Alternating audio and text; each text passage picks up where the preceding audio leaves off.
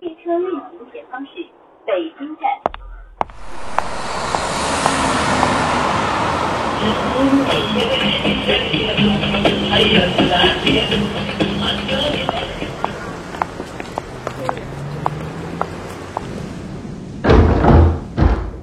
欢迎光临故事酒吧。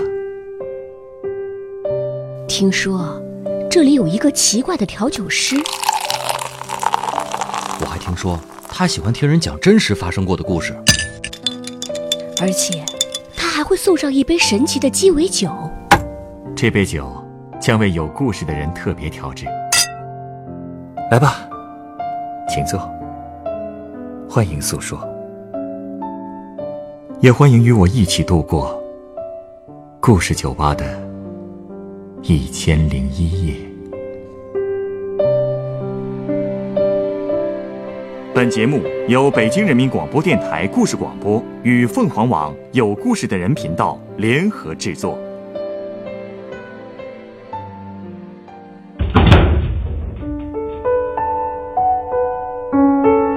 欢迎光临故事酒吧。今天来到酒吧的这位客人，向我讲述了他在岷江边认识的一对卖画的夫妇。他们为了卖画，跑遍了全国。从他们口中，这位客人又得知了哪些书画界的无奈现实呢？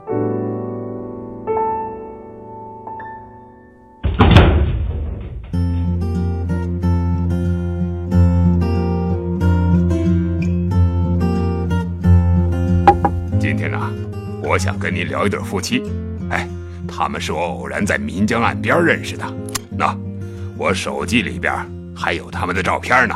啊，是吗？我来看看。他们这是在卖画？对呀，这是我头两个月照的。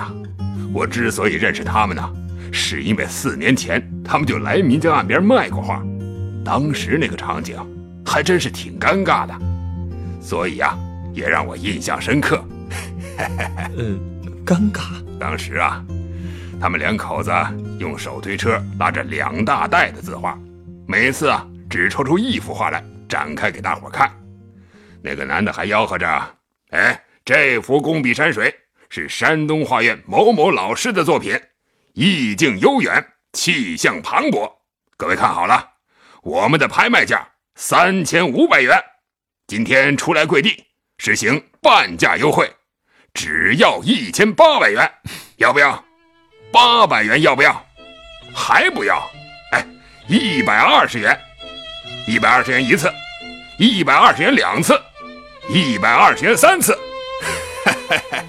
哈，第一次听说要价一次比一次低的现场拍卖，是够尴尬的。那最后有人买吗？一百二都没人买。然后啊，他就换另外一幅画。继续吆喝，我看他们俩也挺不容易的。我自己呢，平时也挺喜欢字画的。哎，我这次来北京啊，就是参加一个书画活动的。哦，所以啊，我当时就买了他一幅《竹林七贤》，那画正经不错呀。他要价是一百二，我砍到八十买的。你也很能砍啊，还行吧。所以啊，前一阵子再遇见他们，我还挺意外的。毕竟这都四年了，他们竟然还在坚持卖画。哎，不过那个男的这次换了一种推销方式，他也不吆喝了，就是把画挂在城墙垛上，要是有人注意到了，他才过去推销。要价呢也没那么虚高了，开口就是一百八。如果人家还是嫌高，他就直接报底价，只要八十。这底价竟然这么便宜啊！我也觉得太便宜了。过去一看呢，那个人想买的是一幅六尺轩的横轴山水，机器装裱，这工钱少说也得五六十呢，就卖八十，能有多少利润呢？可就算是这样，那个买主还是嫌高。他就肯出五十，这肯定卖不了啊！是啊，所以那笔买卖也就没谈成。我发现呐，这两口子其实挺不会做生意的。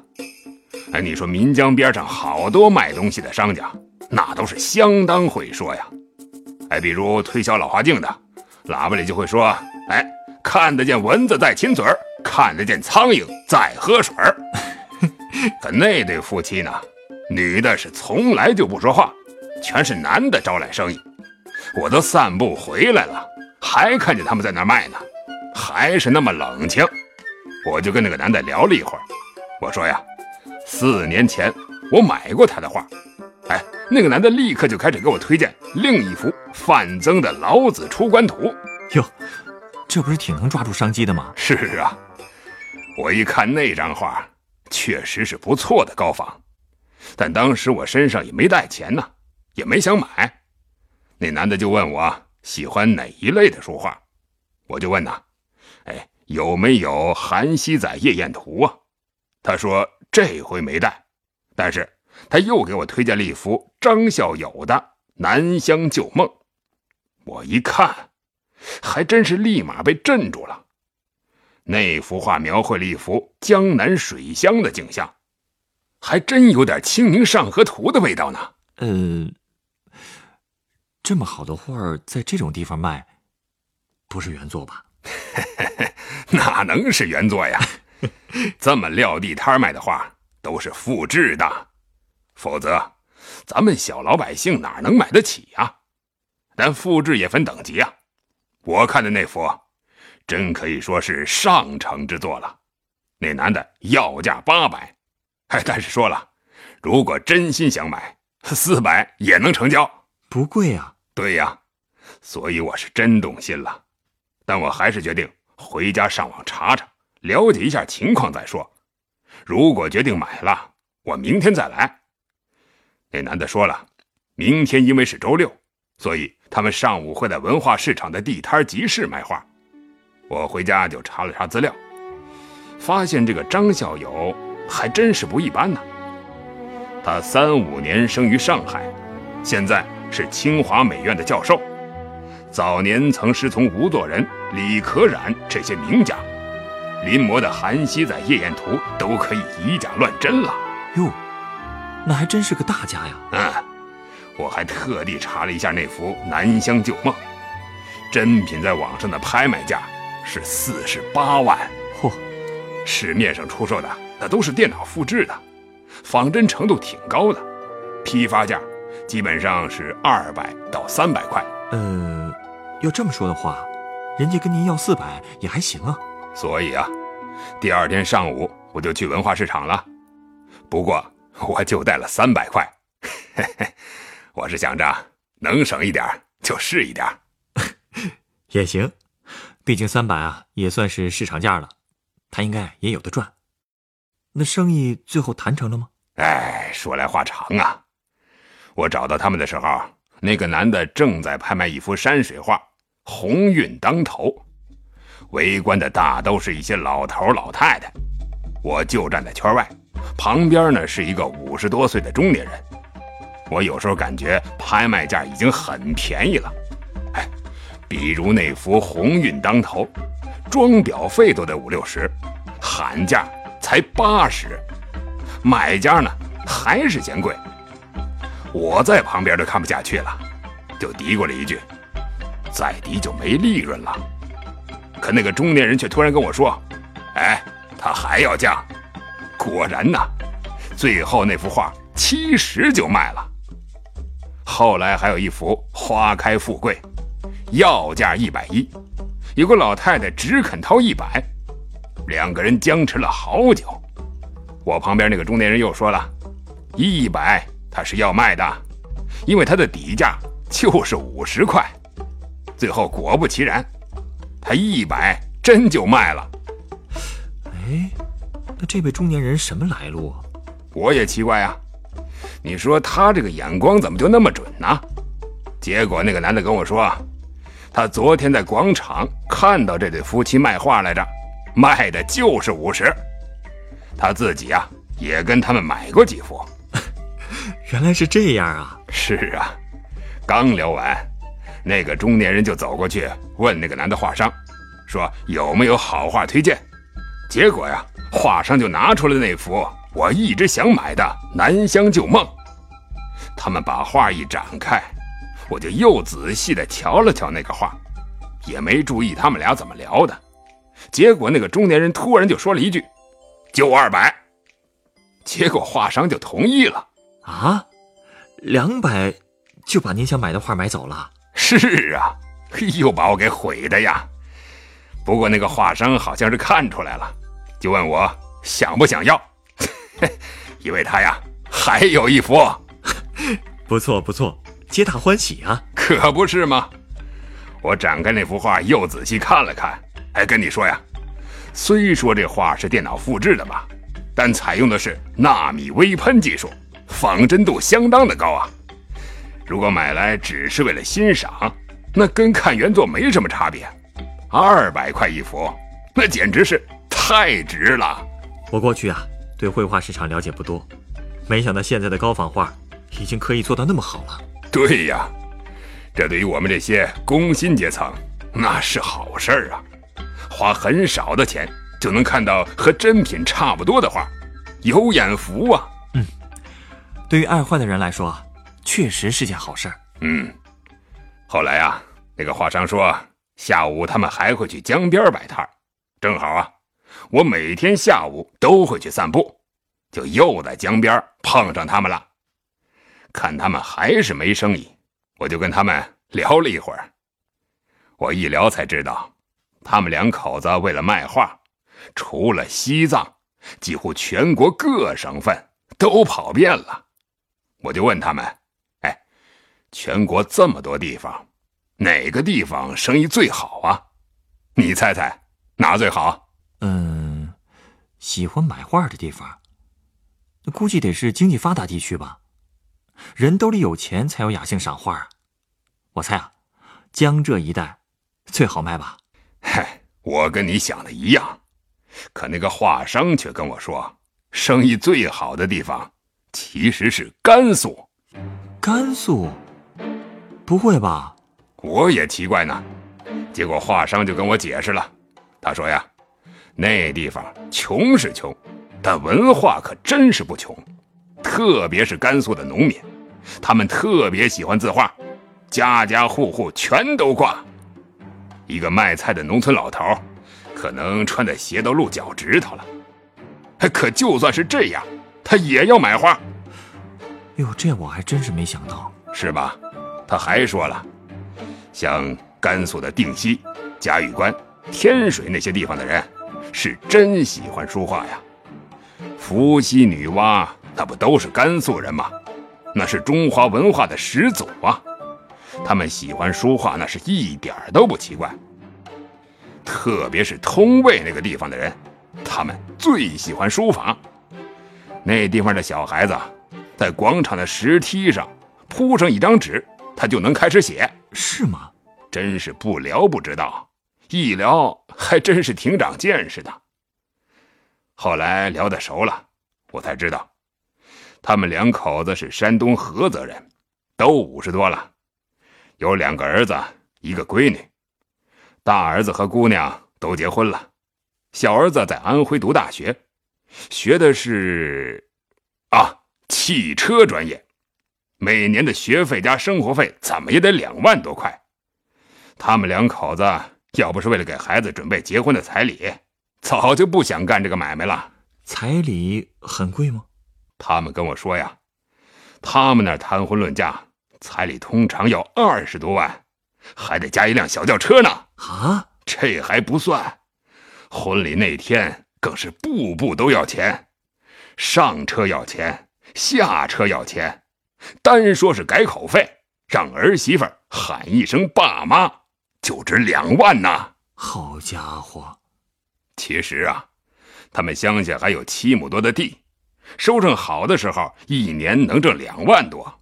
但去年呢，也就挣了一万多，所以他们才出来卖画，好歹挣的还能多点真不容易啊！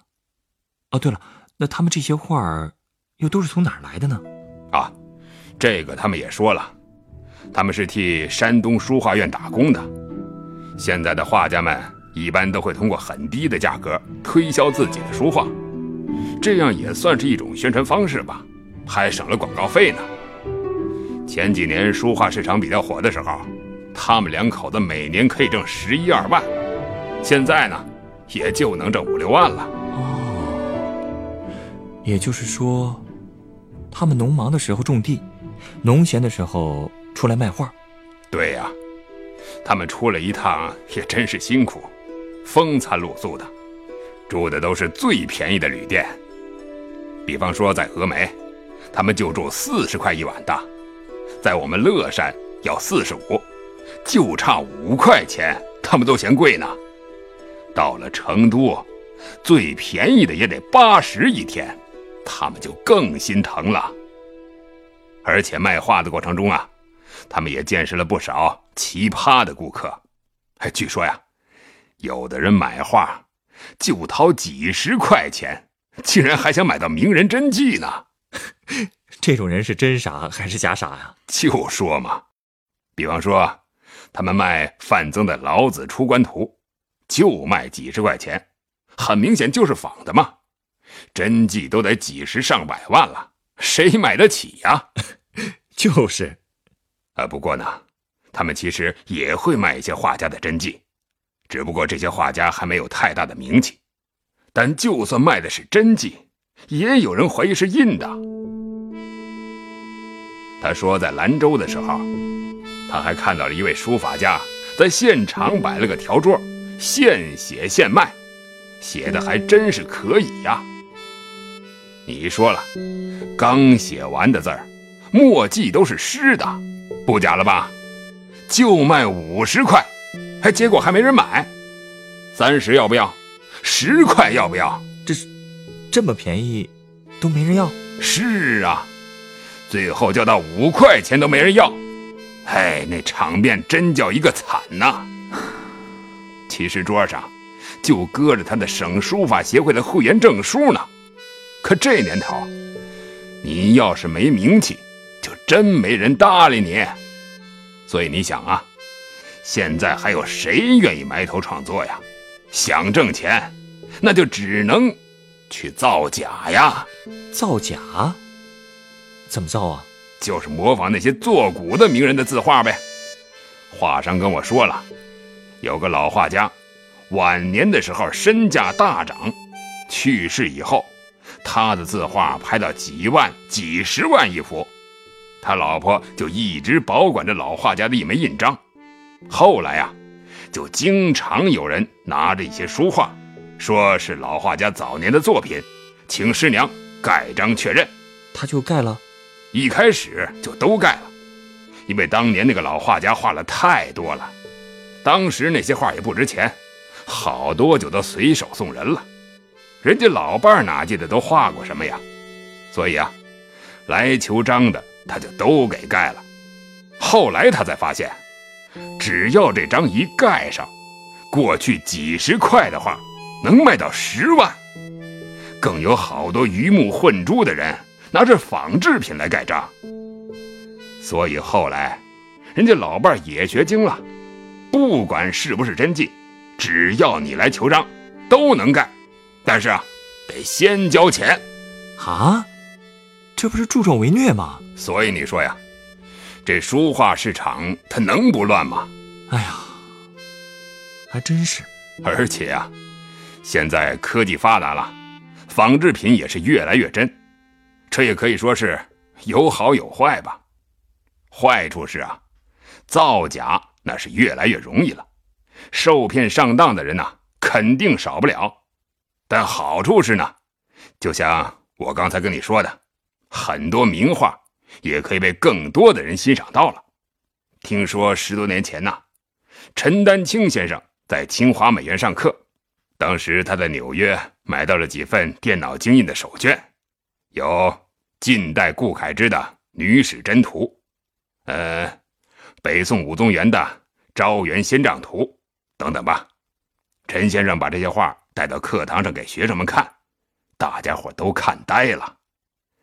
后来，好多老师兄、老同学都托他买这些高仿画，因为对于这些专家教授来说，这种复制品和原作已经差不多了，不但可以收藏，还能用于教学呢。这也倒是啊。说起来，这高仿品还真是把双刃剑呀。哎，大环境咱们肯定是改变不了了，所以啊，我还是专注享受高仿带来的好处吧。那天呢，跟那两口子聊完了以后，又过了几天，我又碰上他们了。南华商告诉我，韩熙载夜宴图他带来了，打开一看，哎呀，复制的真是太逼真了，完全是按一比一的比例仿真制作的，我立马就买了。想想还真是挺高兴的。哎，你想啊，在故宫里供奉着的无价之宝，我花四百块。也能在自己家里挂一幅了，所以真是挺感谢那些流动画商的。古代那些大画家的作品，基本上都是藏在宫廷里，或者被有钱人买去收藏了。哎，但今天呢，这些便宜的仿制品，让我们这些普通的书画爱好者也能一睹大师的风采。我觉得呀，如果顾闳中、张择端这些大师泉下有知的话，知道自己的画被这么多人喜欢，也应该很欣慰吧？是啊，就是王谢堂前燕，飞入寻常百姓家。从这个角度看，也是一件好事儿。嗯，通过买这些画，我也跟画商两口子混熟了。第二天呢，我就请他们吃了一顿翘脚牛肉，那可是我们乐山最有名的美食了。可这两口子来乐山这么多次，还竟然都没吃过。吃完以后，他们又开始摆摊儿。那天傍晚呢，他们就坐车去成都了。哎，我也希望他们两口子能多卖一些画，这不仅解决了他们的生计问题，也能让更多的家庭多一些书卷气吧。说的是啊，你稍等啊，我想到了一杯鸡尾酒要送给你。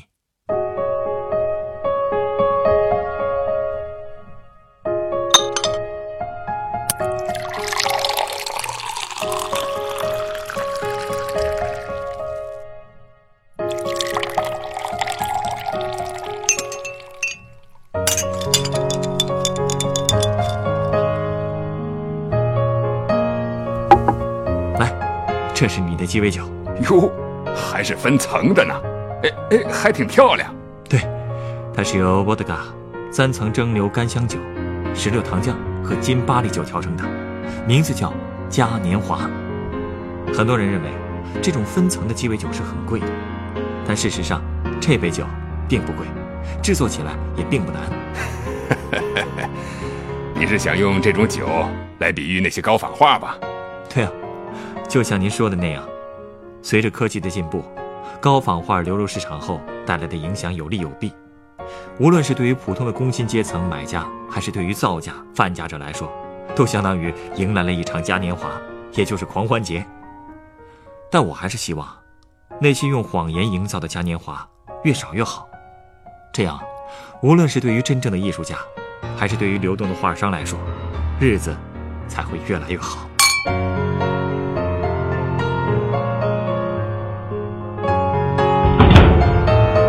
本故事选自凤凰网有故事的人独家签约作品，四百元买传世名作《夜宴图》，原作徐敏，改编制作程涵，演播龙吟、晨光，录音严乔峰。人人都有故事，欢迎搜索微信公众号“有故事的人”，写出你的故事，分享别人的故事。